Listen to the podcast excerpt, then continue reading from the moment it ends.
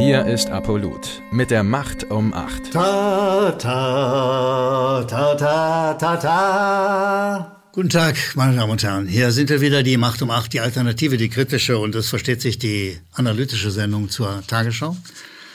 Äh, die Tagesschau ist ein sonderbares journalistisches Instrument. Bei ihr ist alles möglich, und zwar im Sinne des Konjunktivs. Vielleicht könnte sein, offenbar wäre denkbar. Es ist eine Möglichkeitsform sozusagen, die sich vor der harten Realität, vor den wirklichen Nachrichten drückt und es ist ein Instrument der Manipulation. Möglicherweise, offenbar könnte sein das. Das ist der Stil der Tagesschau und wir werden das Punkt für Punkt beweisen. Pro Meldung jedenfalls.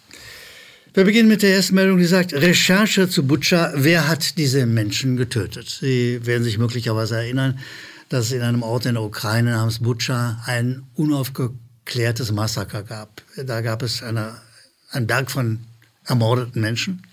Ein ganz schreckliches Bild übrigens. Bei dem dann sofort Spekulationen kamen, wer das denn unternommen hätte. Und dazu macht die Tagesschau einen sonderbaren, also ich finde, ich sag üblen Trick, der auch im Konjunktiv könnte sein, das Bereich liegt. Sie zitiert die New York Times als eine Meldung.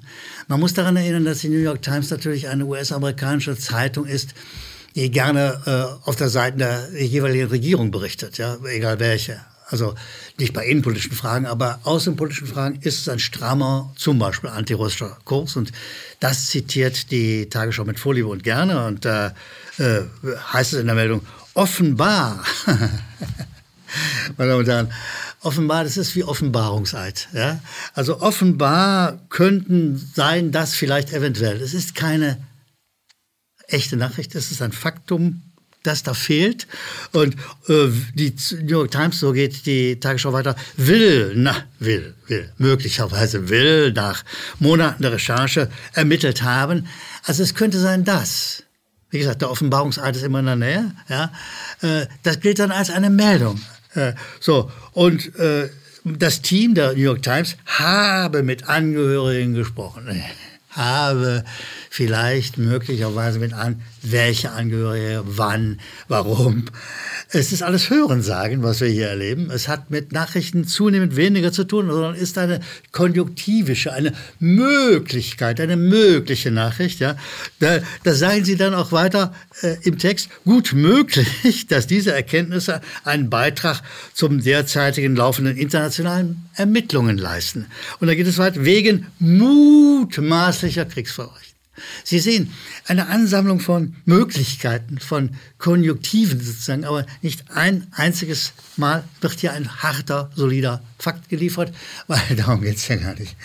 Es geht darum, dem Russen, dem bösen Feind, äh, Schuld zuzuweisen.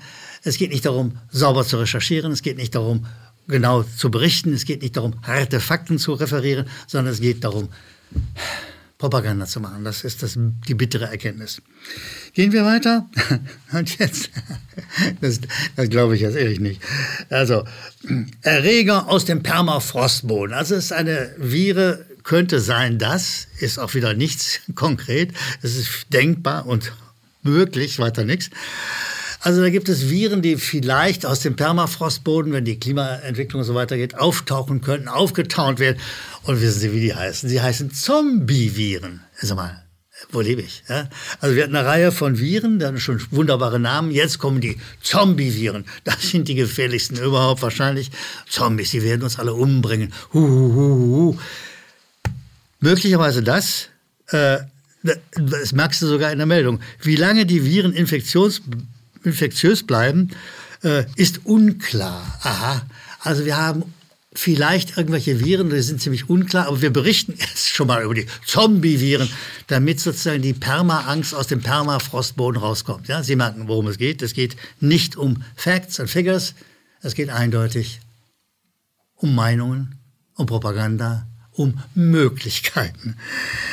Die nächste Meldung heißt Umfrage unter den Bundesländern ÖPNV Maskenpflicht wohl noch einige Wochen. Wohl noch einige Wochen. Sehen Sie, diese Masken, die manche von Ihnen tragen, manche müssen, manche machen sogar freiwillig, weiß ich nicht. Diese Masken sind gesundheitsschädlich. Das ist nicht unbekannt. Es gibt Wissenschaftler, die sagen das. Man hätte zum Beispiel eine österreichische Zeitung, die heißt Heute, zitieren können, die sagt, Forscher zeigen, wie schädlich Atmen durch Masken ist. Das will die Tagesschau nicht erzählen. Also wenn du eine Meldung über Masken machst, dann musst du auch eine Alternative und eine weitere Meinung dazu erzählen. Und zwar von eben den Wissenschaftlern, die das sagen. Es ist schädlich, das Zeugs. Diese schrecklichen Masken entstellen nicht nur das Gesicht, sondern die entstellen auch unsere Gesundheit. Das natürlich will die Tagesschau nicht sagen, weil die Maskenindustrie, war das nicht mal die Frau von Söder, die so einen Maskenbetrieb hatte? Also man kann ja der, der Frau vom Söder, der kann man das Geschäft doch nicht kaputt machen. Nein, nein, sie machen Reklame weiter für das Maskentragen, nach wie vor ungebrochen, obwohl völlig klar ist, die Dinger sind schädlich und sie hätten ohne große Mühe diese zweite Meinung einfach erwähnen können. Aber das eben ist nicht möglich. Das ist offenbar nicht möglich. Sie liefern lieber den Offenbarungseid als Erfüllungsgehilfe für die Regierungsmeinung. Die nächste Meldung ist eine viel kompliziertere und schwierigere für uns alle. Marder und Patriot für Ukraine. Es muss sein. Die Ukraine bekommt Schützenpanzer und eine Flugabwehrbatterie aus Deutschland. Luftwaffeninspekteur Gerhard spricht von einem Kraftakt und so weiter und so weiter. Und dann wird Herr Hofreiter von den Grünen zitiert. Sie können sich an die Grüne Partei erinnern. Es gibt sie immer noch. Sie war mal ganz vor langen Jahren eine pazifistische Organisation, eine relativ pazifistische. Sie orientierte auf friedliches Zusammenleben. Da war sie jung und vernünftig. Heute ist sie immer alt, gebrechlich und dämlich geworden.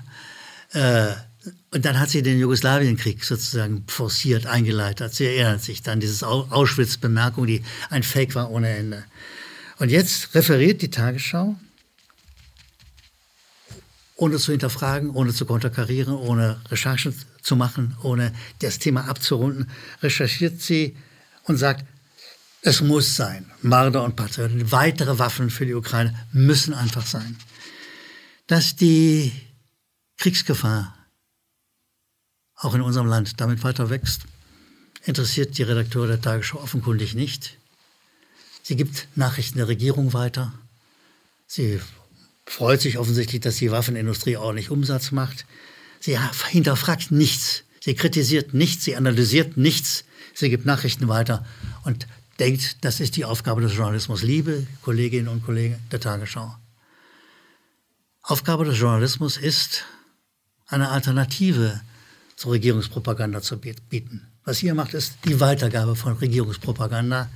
Und das ist wirklich peinlich, schädlich, unangenehm, schwer zu sagen, wie man das ertragen kann. Gehen wir zu den nächsten Nachrichten, äh, die eins nicht haben. Nämlich eine Meldung über Michael Ballweg. Michael Ballweg ist einer der Gründer, einer der großen Aktiven der Demokratiebewegung gegen ein Corona-Regime. Und Michael Ballweg sitzt jetzt seit einem halben Jahr im Gefängnis. Seine Schuld ist nicht bewiesen. Er ist angeklagt. Aber er sitzt seit einem halben Jahr. Nichts, was die Staatsanwaltschaft bisher verlautbaren lässt, weist auf eine Schuld hin. Gar nichts. Es ist nichts zu finden. Und trotzdem gibt es ihn sozusagen nicht in den Nachrichten. Wenn ein, ein halbes Jahr jemand sitzt, der möglicherweise, wahrscheinlicherweise nach meiner Auffassung nach unschuldig ist, so lange in U-Haft sitzt, was kein Spaß ist. U-Haft ist nicht lustiger als irgendeine andere Haft dann wäre das Normale im Journalismus, dass man ihn zumindest mal erwähnt, weil das ist so langsam geht es auf eine Rekordurhaft zu.